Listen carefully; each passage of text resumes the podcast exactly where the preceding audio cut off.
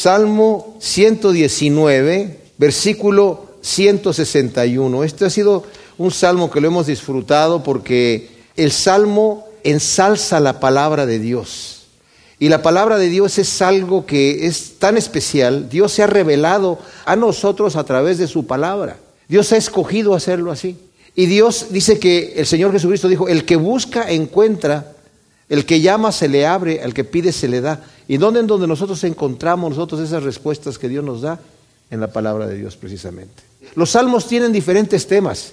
Y este Salmo 119, que es un salmo acróstico, va en el orden del alfabeto hebreo, en las 22 letras, desde la letra Aleph hasta la Tau, que es la, la última.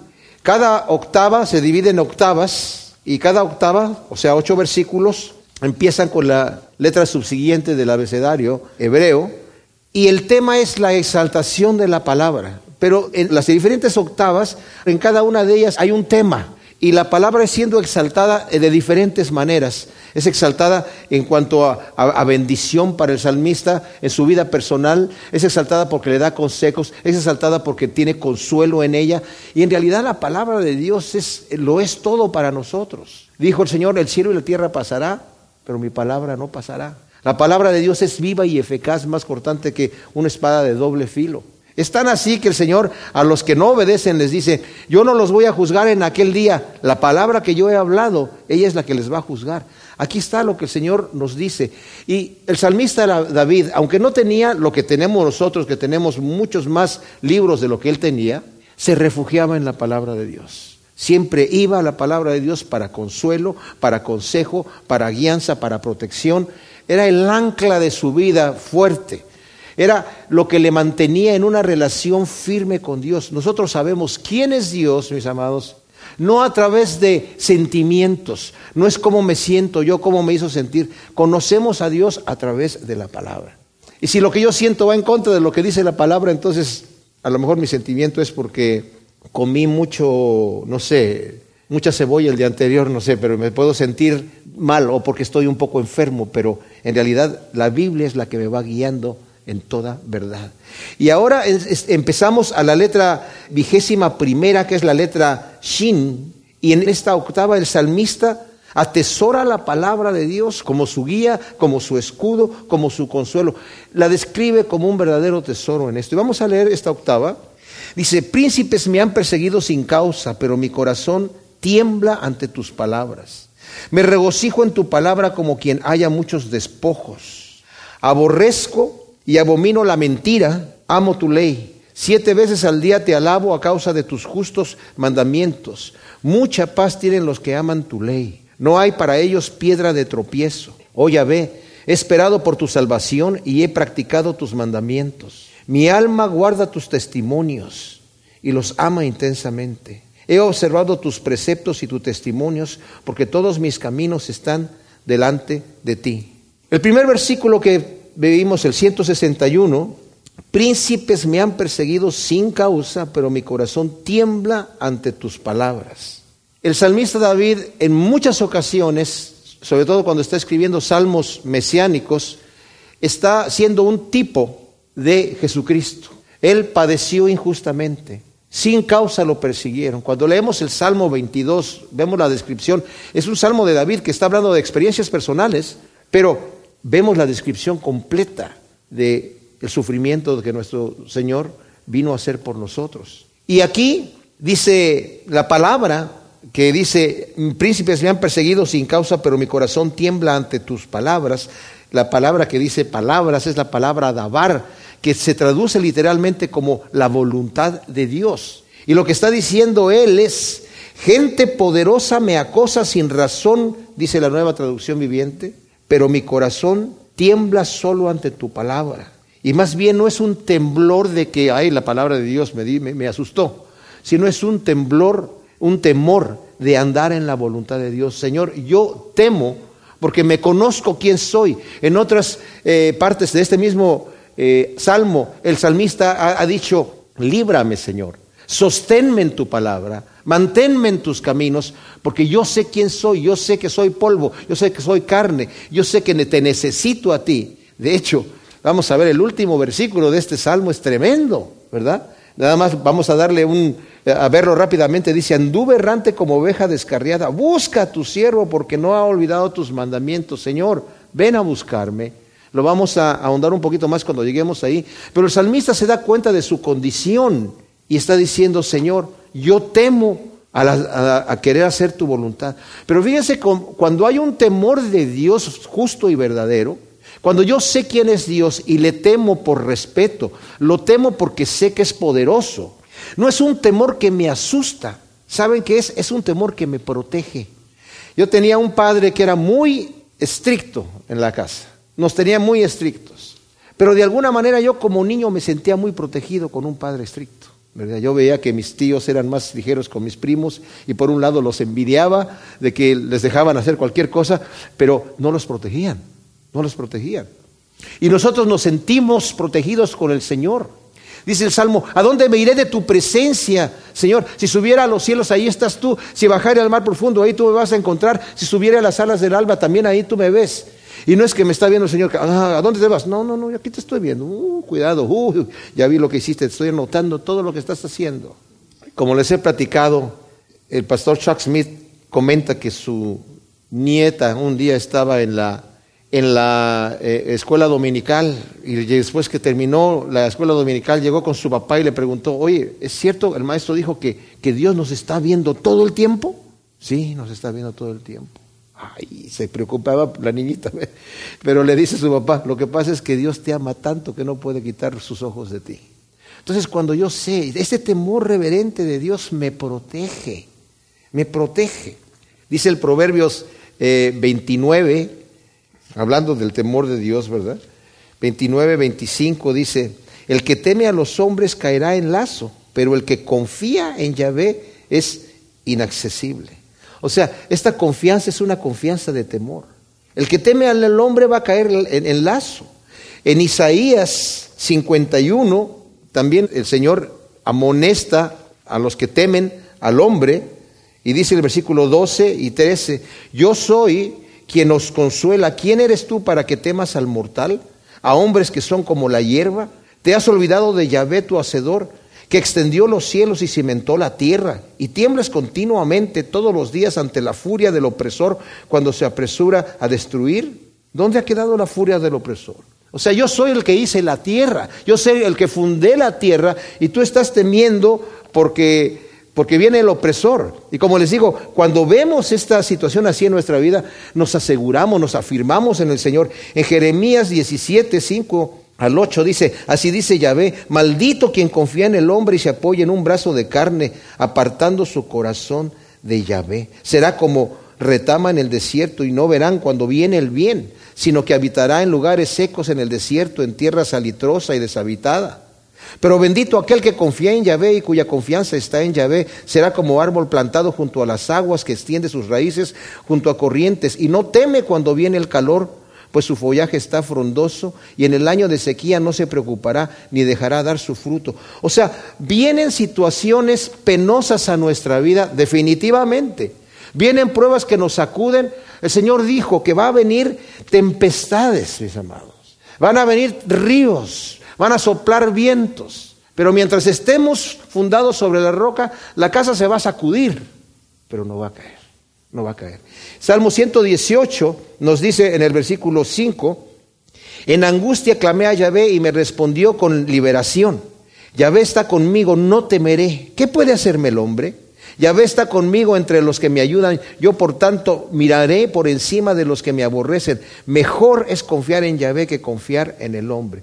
Claro, está diciendo aquí, príncipes, príncipes me han perseguido sin causa pero mi corazón solamente tiembla ante la palabra de Dios con un temor reverente de querer hacer tu voluntad.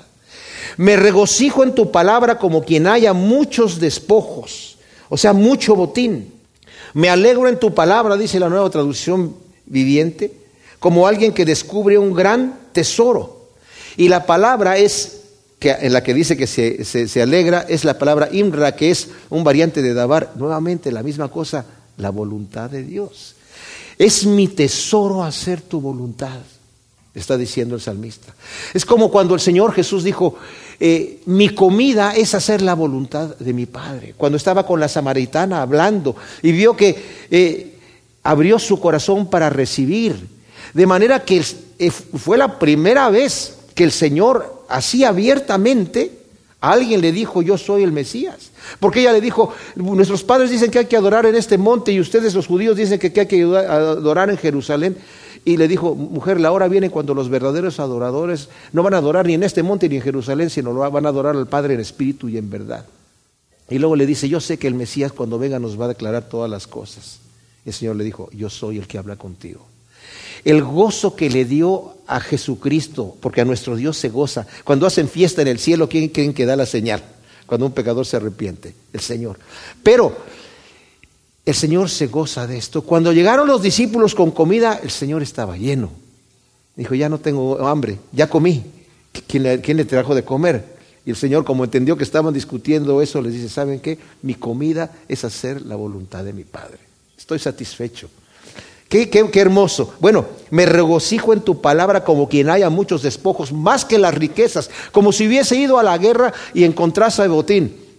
Antiguamente los soldados no eran como nuestros soldados, que salen a la guerra con ropa austera, ¿verdad?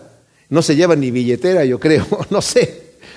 No, en aquel entonces se ponían todas sus, sus, joyas, todas sus alhajas, vestían a sus caballos con alhajas. O sea, la gente andaba, andaba muy adornada. Esa era la forma de ir a la guerra, ¿verdad? Se ponían sus joyas para ir a la guerra. Y el botín era quitar, robarle al otro que, al que perdió. Entonces está diciendo, tu palabra es más que si hubiera llegado yo a la guerra y encontrar todo ese botín, porque la atesoro más que mucho botín. Aborrezco y abomino la mentira, pero amo tu ley. Y dice aquí, aborrezco y repudio la falsedad, pero amo tu ley. Si vemos aquí en el versículo 60, que fue de la octava anterior que estudiamos, dice, la suma de tu palabra es verdad y eterno todo tu decreto de justicia. La palabra de Dios permanece para siempre, dice Isaías 48. La verdad es lo que Dios nos dice. Pablo le dice a Timoteo, ten cuidado de no estar discutiendo con aquellos que discuten con la falsamente llamada ciencia, le llama así. ¿Por qué es falso? Porque es mentira. Porque están hablando en, mentira. Entonces dice, ya no te pongas a discutir con aquellos que no, no es ni científico lo que están diciendo que es, pero le ponen el nombre de científico y lo, lo cubren con esa cosa. ¿Saben qué? La Biblia ha sido tan criticada, la palabra de Dios permanece para siempre, la Biblia ha sido tan criticada a través de la historia, encontrando contradicciones. Se reían cuando el Señor le dijo a Abraham, tu descendencia no la vas a poder contar como las estrellas de los cielos. ¿Tú puedes contar las estrellas, Abraham? No, Señor. Tampoco vas a poder contar tu descendencia porque va a ser tan numerosa como las estrellas. Y después los científicos dijeron, ay la Biblia, ya, ya contamos las estrellas. Había unos señores que se ponían a contar las estrellas toda la noche, todas las noches, todo el año. Y uno contó 616 estrellas. Luego otro tipo salió y contó 690 y tantos. Y más adelante otra persona con mejores ojos empezó a contar un poquito más, pero dijeron, pero sí, de que se pueden contar, se pueden contar. Ya las contamos. Hasta que inventaron el telescopio. Y dijeron, ah, caray, que parece que hay más estrellas. Y hoy en día ya se sabe que no se pueden contar. La falsamente llamada ciencia decía que la tierra era plana y se reían de la Biblia porque la tierra dice en el libro de Job que está suspendida en el espacio. ¿Cómo va a estar suspendida en el espacio? Se cae. No sé a dónde se cae, pero se cae. No, está, la tiene Hércules, la tiene sostenida y Hércules está sobre una tortuga y la tortuga está sobre el mar. Creían que, Cristóbal Colón se iba a caer al precipicio, ¿verdad? También, no sé cuál precipicio, a dónde cae, pero el detalle es que conforme va evolucionando, la Biblia jamás ha tenido que defenderse, jamás ha tenido que cambiar sus postulados. Los que los cambian son la falsamente llamada ciencia hoy en día.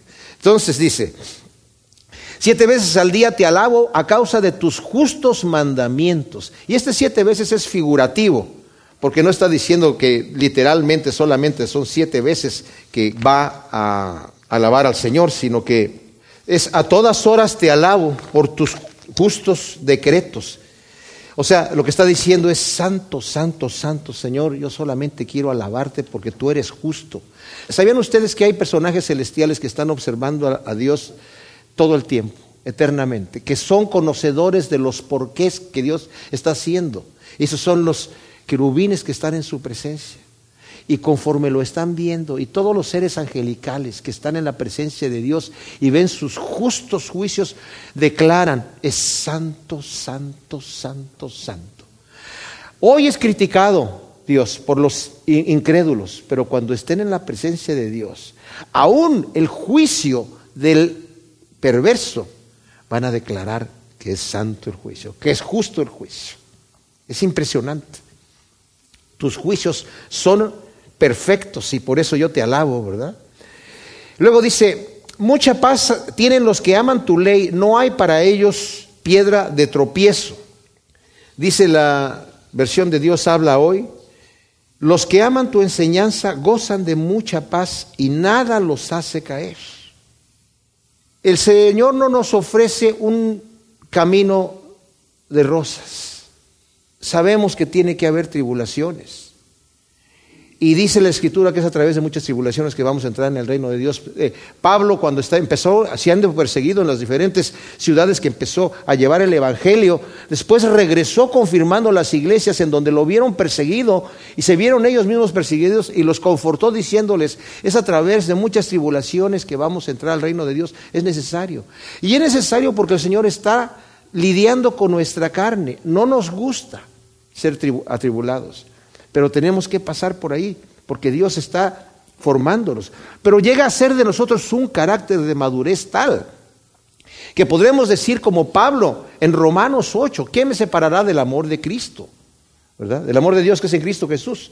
Los voy a leer de la, eh, Dios habla hoy de Romanos 8 del 28 al 39, dice, sabemos que Dios dispone todas las cosas para el bien de quienes lo aman, a los cuales Él ha llamado de acuerdo con su propósito a los que de antemano Dios había conocido, los destinó desde un principio a ser como su Hijo, para que su Hijo fuera el primero entre muchos hermanos, y a los que Dios destinó desde un principio, también los llamó. Y a los que llamó los hizo justos. Y a los que hizo justos les dio parte en su gloria. ¿Qué más podremos decir? Si Dios está a nuestro favor, nadie va a poder estar en contra de nosotros. Si Dios no nos negó ni a su propio Hijo, sino que lo entregó a la muerte por todos nosotros, ¿cómo no habrá de darnos también junto con su Hijo todas las cosas? ¿Quién podrá acusar a los escogidos de Dios? Dios es el que los hace justos. ¿Quién podrá condenarlos? Cristo Jesús es quien murió, todavía más quien resucitó y está a la derecha del Dios rogando por nosotros. ¿Quién nos podrá separar del amor de Cristo? ¿El sufrimiento? O las dificultades, o la persecución, o el hambre, o la falta de ropa, o el peligro, o la muerte violenta. Como dice la Escritura, por causa tuya estamos siempre expuestos a la muerte. Nos tratan como ovejas llevadas al matadero. Pero en todo esto salimos más que vencedores por medio de aquel que nos amó. Y estoy convencido de que nada podrá separarnos del amor de Dios ni la muerte, ni la vida, ni los ángeles, ni los poderes y fuerzas espirituales, ni lo presente, ni lo futuro, ni lo más alto, ni lo más profundo, ni ninguna otra cosa de las cosas criadas por Dios. Nada podrá separarnos del amor que Dios nos ha mostrado en Cristo Jesús, nuestro Señor. Tenemos un ancla firme en nuestro amado Señor que nos ama.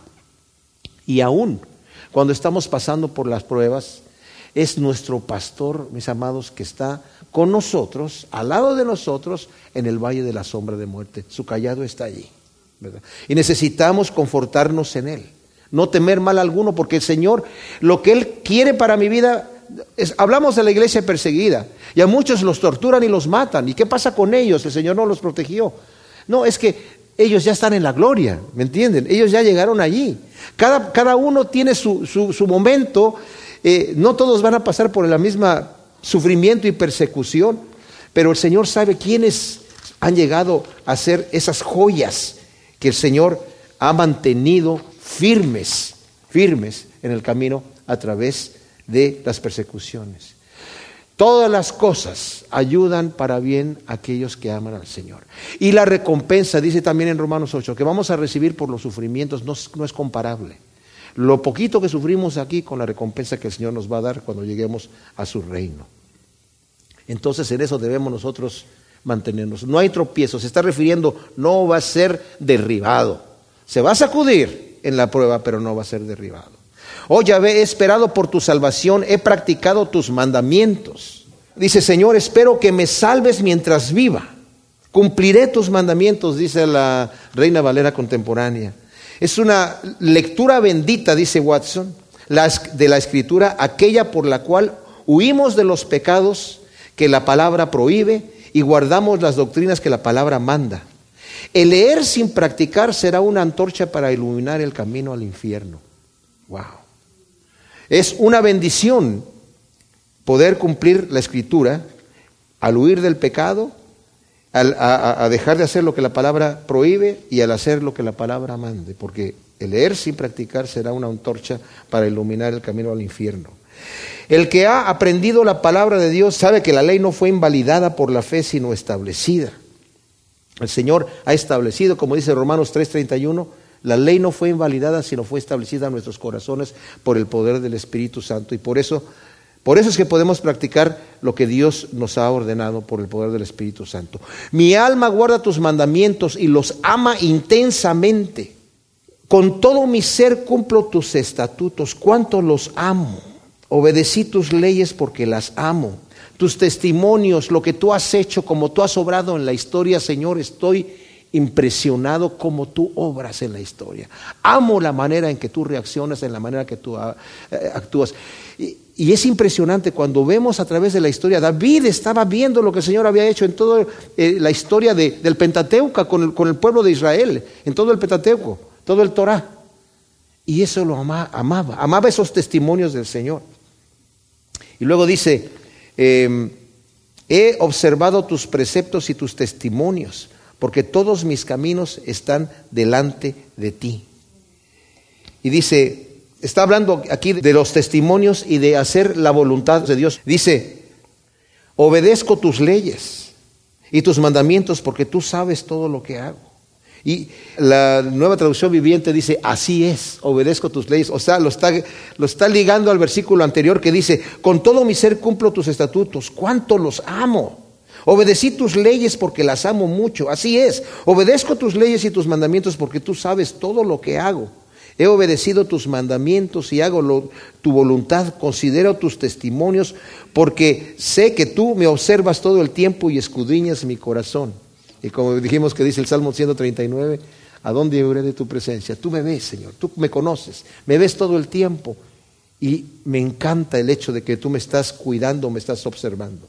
La siguiente octava, que es la última octava del Salmo 119, del versículo 169 al 176, empiezan cada versículo con la letra tau, la última letra del abecedario. Como dijimos, es un salmo acróstico que va en el orden del abecedario hebreo y esta es la última letra. Y en esta octava, mis amados, el salmista concluye el salmo en una abyecta humillación ante el Altísimo y Santísimo Dios.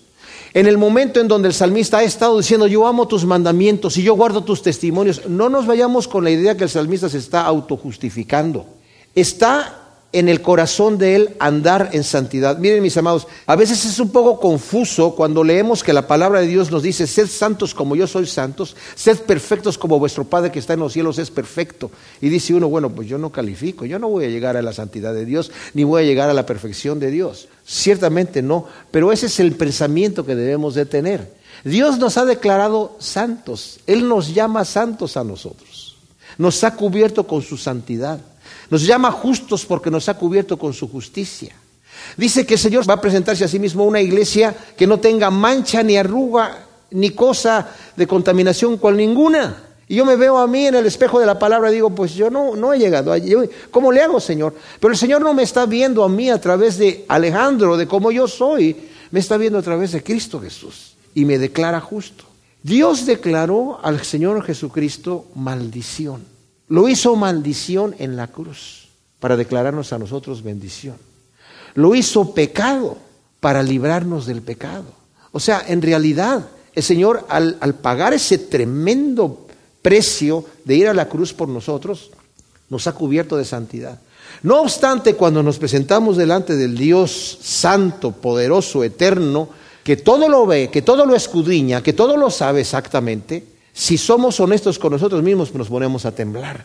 Como he repetido yo de este tremendo siervo eh, Simeón, eh, un, comentarista puritano de 1848 hizo su comentario. Yo cuando lo leo digo, qué, calibre de, cristiano, de espiritualidad y, y de, entrega por las cosas que dice, ¿verdad? Por las convicciones que tiene. Pero él mismo dice, no creo que haya un santo tan santo que con el puro pensamiento de saber que va a estar un día delante del Dios altísimo, santísimo, entregando cuentas, no se ponga a temblar ahora. Y en aquel día también. O sea, en realidad David aquí, en esta última octava, se, da cuenta delante de quién está y, él está diciendo, Señor, ¿yo quién soy? ¿Yo quién soy para estar delante de ti? Me humillo ante tu presencia. Soy siervo inútil porque lo que debía haber hecho, eso he hecho.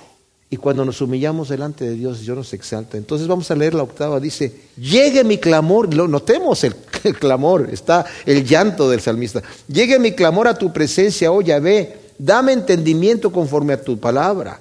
Llegue mi oración a tu presencia. Líbrame conforme a tu palabra. Profieran mis labios alabanza porque tú me enseñas tus estatutos. Mi lengua hablará de tus dichos porque todos tus mandamientos son justos.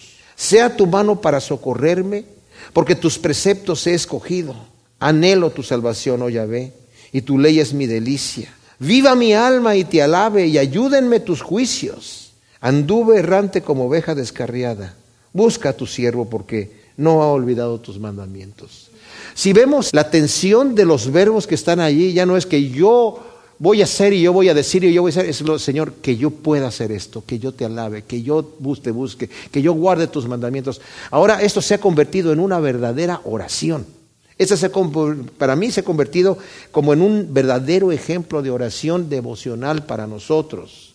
Eh, orar, orar esta octava, mis amados, delante de Dios, a solas, les digo, es tremendo, es para quebrantarse, para abrir el corazón. Ahora, dice la escritura que Dios no aborrece, no desprecia el corazón contrito y humillado. No es que Dios nos quiera ver humillados ahí para que sentamos lo que se siente estar delante de la presencia del Dios Altísimo. No, es que Dios es santo, es perfecto.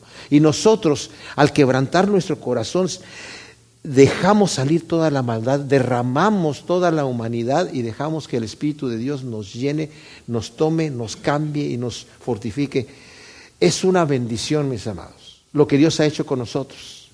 Yo compartía con mi esposa el otro día, le dije yo, ¿te has dado cuenta que los ángeles, los arcángeles, los querubines, los serafines, no tienen salvador? No tienen salvador. Los ángeles que pecaron están guardados para la condenación. No hay salvador para ellos. Y por otro lado, las otras criaturas inferiores, todos los animales que están aquí, tampoco tienen salvador. Le dije yo a mi esposa, a mí me hizo Dios, hombre, a ti te hizo también mujer, bueno, de la misma raza humana, como hijos, nos ha escogido para ser sus hijos. Tenemos un Salvador que murió por nosotros. Nosotros rebeldes, estábamos siendo enemigos de Dios, Cristo vino y muere por nosotros. ¿Se dan cuenta, mis amados, de la bendición que es eso? Eso es tremendo, es tremendo, tremendísimo. Entonces, David se da cuenta de eso. El Dios Altísimo es mi pastor. El Dios Altísimo ha bueno, en este caso, yo imagino que David, porque la escritura habla de que el Espíritu de Cristo hablaba por medio de los santos profetas en el Antiguo Testamento y David era un profeta. Sabía de la salvación y por eso está diciendo aquí varias veces, sálvame, socórreme, ayúdame. Pero no solamente del problema que tenía ahí, sino de tener una, una relación con Él. Yo quiero morar en tus atrios eternamente, quiero morar en la casa de mi Dios todos los días por la eternidad. O sea, él sabía que había esta esperanza porque el Espíritu de Dios se lo ponía en su corazón. Como Job también decía, y si el hombre eh, muere volverá a vivir, pero llega un momento donde dice, yo sé que mi redentor vive y con estos ojos lo he de ver. Entonces, el Espíritu de Dios encajaba esas verdades ahí. Llegue mi clamor a tu presencia, oh Yahvé, dame entendimiento conforme a tu palabra. El salmista dice Spurgeon, Está acercándose al fin de su salmo, sus peticiones se intensifican en fuerza y fervor, parecen penetrar en el círculo interior de la comunión divina y llegar incluso a los pies del gran Dios cuya ayuda está implorando. Esta proximidad crea la visión más baja de sí mismo y le lleva a cerrar el salmo en la más profunda humillación de su persona, suplicando que se le busque como una oveja perdida. La palabra aquí, llegue mi clamor a tu presencia porque, y dame entendimiento conforme a tu palabra, es dabar, hacer tu voluntad. Señor, escucha mi oración. Ayúdame a hacer tu voluntad. Eso es lo que yo deseo. También Spurgeon dice, dame entendimiento conforme a tu palabra.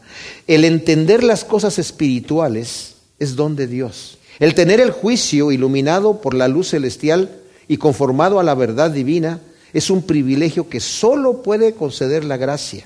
Muchos que se cuentan por sabios según el mundo son necios según la palabra del Señor. Que nos hallemos entre los hijos dichosos que serán enseñados por el Señor. Y Adam Wright dice, conforme a tu palabra, sin esto la sabiduría del hombre es necedad. Y cuando más sutil parece ser en sus caminos, más profundamente nos enmaraña en los lazos del diablo. Han rechazado la palabra de Jehová, dice Jeremías. ¿Y qué sabiduría hay en ellos? Wow. O sea, cuando la persona rechaza la palabra de Dios, su corazón se hace necio, pierde la sabiduría. Dios los entrega a la locura, a creer a la locura, a la necedad. La necedad es decir, yo no quiero ver esa verdad, entonces al rato me invento yo mi propia verdad.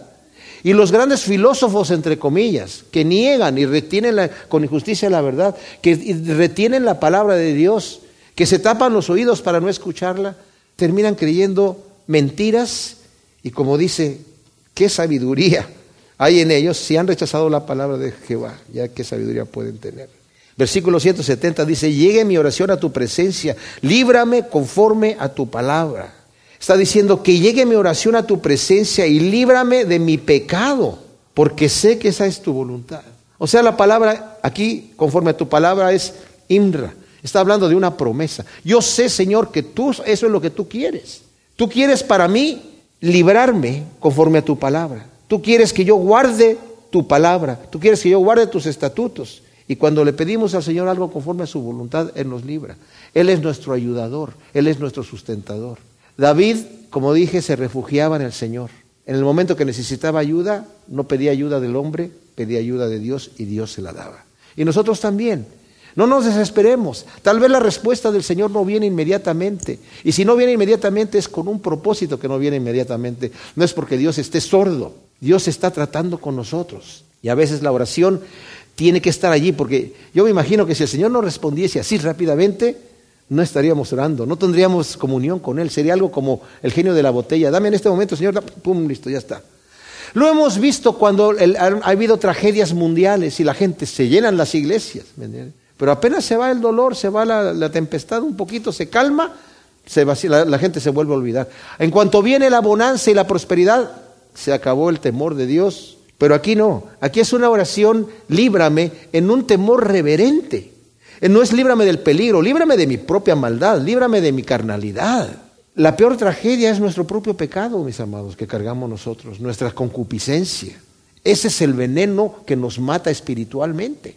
Profieran, y aquí viene una petición de oración, Señor, que mis labios profieran alabanza, porque tú me enseñas tus estatutos que rebosen mis labios de alabanza porque tú me enseñas tus decretos. Amar a Dios con todo el corazón, con toda el alma y con todo el ser es estar enamorado de Él, de sus caminos y de sus mandamientos. O sea, profieran mis labios esa alabanza porque tú me enseñas tus estatutos. Señor, yo te alabo porque estoy enamorado.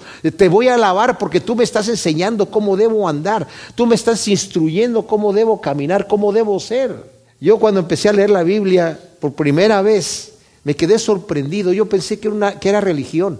Yo pensé que iba a ser algo aburrido. Pero cuando empiezo a leer, cuando el Señor empieza a dar ese sermón del monte tan tremendo, práctico, las enseñanzas de nuestro Señor prácticas, de todos los apóstoles, las cartas de Pablo, cosas prácticas, que dije yo, wow, esto me, me, encanta, empezar a entender qué es lo que Dios quiere que yo haga, es hermoso, y empezar a gustar los caminos de Dios.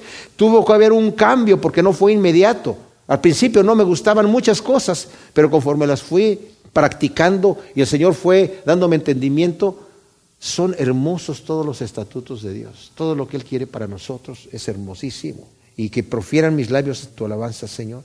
Mi lengua hablará de tus dichos porque todos tus mandamientos son justos. Con mis labios proclamaré tu palabra porque todos tus mandamientos son justos. O sea, está hablando aquí de que, Señor, así como yo amo tu palabra, esa palabra y ese amor que tengo aquí me constriñe a compartir ese mensaje. Estaba escuchando el pastor Alistair Beck que decía, el problema más grande que tiene la iglesia cristiana es que no sabe para qué existe.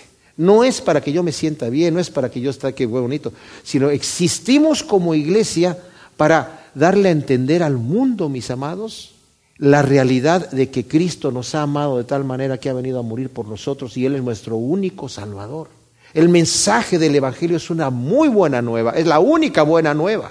Y a veces como iglesia podemos ignorar, sí, aquí venimos a gozarnos, ¿verdad? Y salimos y nos gozamos otra vez en nuestras casas, pero ¿qué tanto deseo hay de comunicar a los demás? Porque ahora que estudiemos el tema de Cornelio, cuando llega Pedro a hablarle a Cornelio, a mí me sorprende que el ángel se le aparece a Cornelio, lo voy a repetir el domingo otra vez, pero el ángel se le aparece a Cornelio a decirle, hay un tal Simón que se, le tiene por sobrenombre Pedro, ve a traerlo, manda por él, él te va a hablar. Y ya hasta que llega Pedro y le habla. Y el ángel no le dice el Evangelio. ¿Se dan cuenta ustedes de eso? ¿Por qué? Porque fue reservado para Pedro. Nosotros somos los que le vamos a dar la buena nueva a aquellos que no la conocen. Dios nos ha escogido, nos ha dado ese privilegio. Y si no lo hacemos, si no hacemos lo que el salmista está diciendo aquí, voy a hablar de tus dichos, porque todos tus mandamientos son justos, son perfectos, entonces no sé cuál es mi propósito aquí en la tierra, si no anuncio lo que Dios ha hecho. No, que ha hecho, no solamente en mi experiencia lo que ha hecho para mí, lo que ha hecho para la persona que está escuchando. Cristo murió por tus pecados. Cristo es el Salvador. Él es el camino, la verdad y la vida. Este plan fue un plan perfecto desde la antigüedad.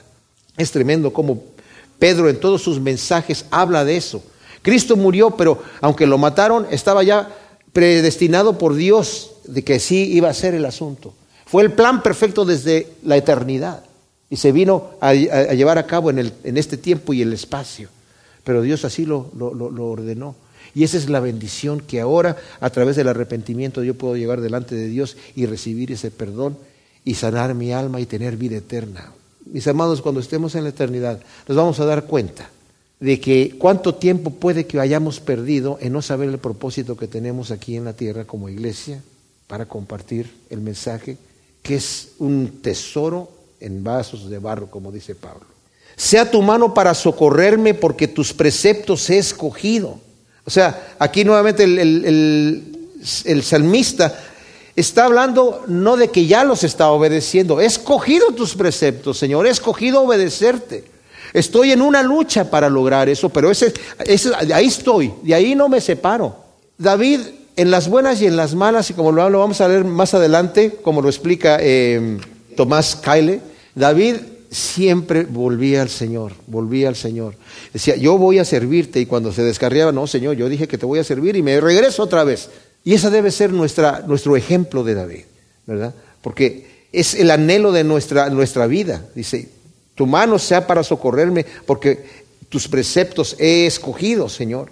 Extiende tu mano para socorrerme porque he elegido obedecer tus mandamientos. Dice Lucas 13 del 24 al 25. Esforzados a entrar por la puerta estrecha, porque muchos querrán entrar y no podrán una vez que la puerta ya se haya cerrado.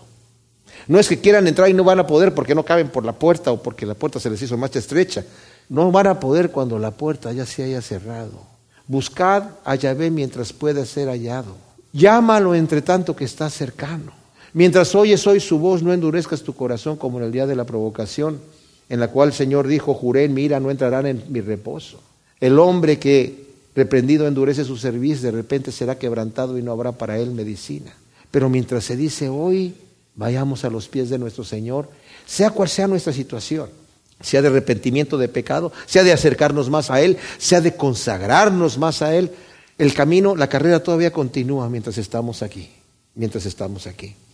Y luego dice, Anhelo tu salvación, oh Yahvé, y tu ley es mi delicia. Qué hermoso esto.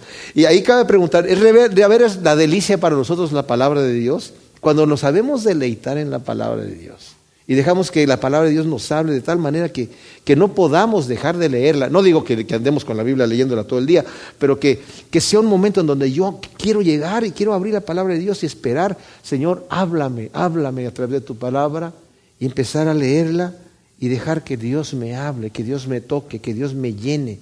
Anhelo tu salvación, no solamente la salvación de que sálvame del pecado y no, no me vayas a condenar, sino anhelo tu salvación, Señor, de estar cerca de ti. Tu palabra es mi delicia. Sálvame, Señor, déjame deleitarte guardando tu ley. El fruto del Espíritu, mis amados, es amor, gozo, paz, paciencia, no es dolor, no es intranquilidad, no es sufrimiento, es amor, gozo, paz. Dios eso es lo que quiere para nosotros. Si ciertamente el camino que Dios nos ha dado no es un camino de rosas, no es un camino de bofetadas tampoco no es un camino de espinos. Gozaos en las tribulaciones. ¿Cómo me voy a poder gozar en la tribulación cuando la ley de Dios es mi delicia? Entonces vienen las tribulaciones, pero yo sé que tengo un Salvador. Yo sé que tengo una vida posterior. Yo sé que estoy aquí de paso. Mi enfoque es eterno y no aquí. Y cuando mi enfoque es eterno, mis amados, los problemas son más llevaderos. Y bueno, nos van a doler, pero van a ser mucho más llevaderos. Viva mi alma y te alabe y ayúdenme tus juicios, Señor. Quiero vivir para alabarte, que tu justicia me ayude, dice Dios habla hoy. Y la nueva traducción viviente dice, déjame vivir para alabarte, que vengan tus juicios a ayudarme. Concédeme vida para alabarte, sosténme con tus juicios. Dice Efesios que nosotros existimos, vivimos para la alabanza de la gloria de Dios. ¿Y esto qué quiere decir? Que Dios ha diseñado que nosotros seamos transformados a la imagen de Cristo Jesús.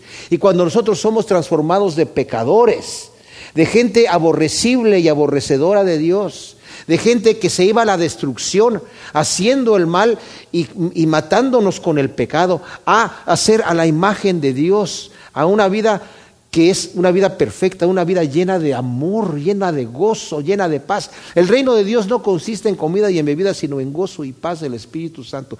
Cuando yo estoy realmente caminando en el reino de Dios, estoy caminando en el camino de Dios, estoy caminando en una tranquilidad interior. Afuera me puede estar yendo muy mal, pero por dentro esos juicios de Dios me están ayudando. Ahora, no todo el tiempo vamos a poder andar sonriendo con estas cosas, ¿me entienden? Pero si la, la palabra de Dios, si la ley de Dios es nuestra delicia, vamos a poder andar tranquilamente. Y por eso le decimos, Señor, viva mi alma y te alabe, te alabe, te glorifique con mi vida, porque que me ayude en tus juicios, Señor. Yo sé que esa es la voluntad que tú tienes. Y luego el último versículo de esta octava del Salmo 119. Anduve errante como oveja descarriada. Busca a tu siervo porque no ha olvidado tus mandamientos. Ando sin rumbo como oveja perdida, dice la eh, Reina Valera contemporánea. Ven en busca de este siervo tuyo que no ha olvidado tus mandamientos. Y esa la quise poner aquí, esa traducción de la Reina Valera contemporánea, porque todas las demás es como, como la Biblia textual. Yo anduve en otro tiempo, Señor. Pero si notamos aquí el, el versículo, dice, busca a tu siervo. O sea, está hablando, Señor, estoy como oveja descarriada, busca a tu siervo. Y miren, mis amados, el Señor dijo, cuando lo fueron a criticar en Lucas capítulo 15, este hombre se sienta, a, ¿cómo puede ser profeta? Se sienta a comer y, recibe a los pecadores y se sienta con ellos a comer. Era como identificarse con ellos. Y el Señor les dijo, el reino de Dios es así, que Dios ha venido a buscar lo que se ha perdido. Y les puso tres parábolas del pastor que perdió una oveja entre cien y dejó a las 99 guardadas y no descansa hasta encontrar la, oveja perdida. Aquella mujer que perdió una moneda entre 10 y no descansa, remueve toda la casa hasta que encuentre la moneda perdida y no descansa. Y una vez que se encuentra la moneda perdida, va y le dice a todas sus amigas y se goza. Lo mismo el pastor también.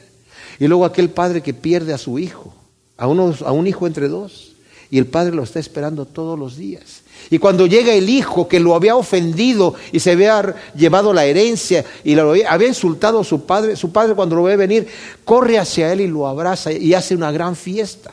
Ahora, cuando pensamos en eso, porque el reino de Dios es así, Dios no está ofendido cuando nosotros nos hemos descarriado. Dios nos anda buscando, como el pastor. David era un pastor de ovejas, defendía a sus ovejas, exponía su vida por las ovejas. Y el hecho de que le diga, tú eres mi pastor, yo anduve como una oveja descarriada. Señor, busca a tu siervo. Yo salí a buscar a las ovejas perdidas, decía David, Señor, búscame. Y no me dejes que me descarríe. Esa es un, para mí es el, el broche de oro para cerrar este salmo. Señor, si estoy mal, encuéntrame, Señor. Señor, si me estoy descarriando, vuélveme a meter en el camino, Señor. Porque si comparamos el último versículo con el primero, es sorprendente, hermanos. Primero dice, cuán bienaventurados son los de conducta intachable, los que andan en la ley de Yahvé, cuán bienaventurados son los que guardan tus testimonios y con todo el corazón lo buscan. Sí, pero el último dice, pero ¿sabes qué, Señor? Yo he andado como oveja descarriada. Encuéntrame, Señor, encuéntrame, búscame, búscame, porque te anhelo. Gracias, Padre, te damos por tu palabra, bendito Dios. Es un tesoro, Señor, para nuestro corazón. Y así como David, clamamos, Señor. Andamos como ovejas descarriadas, Señor.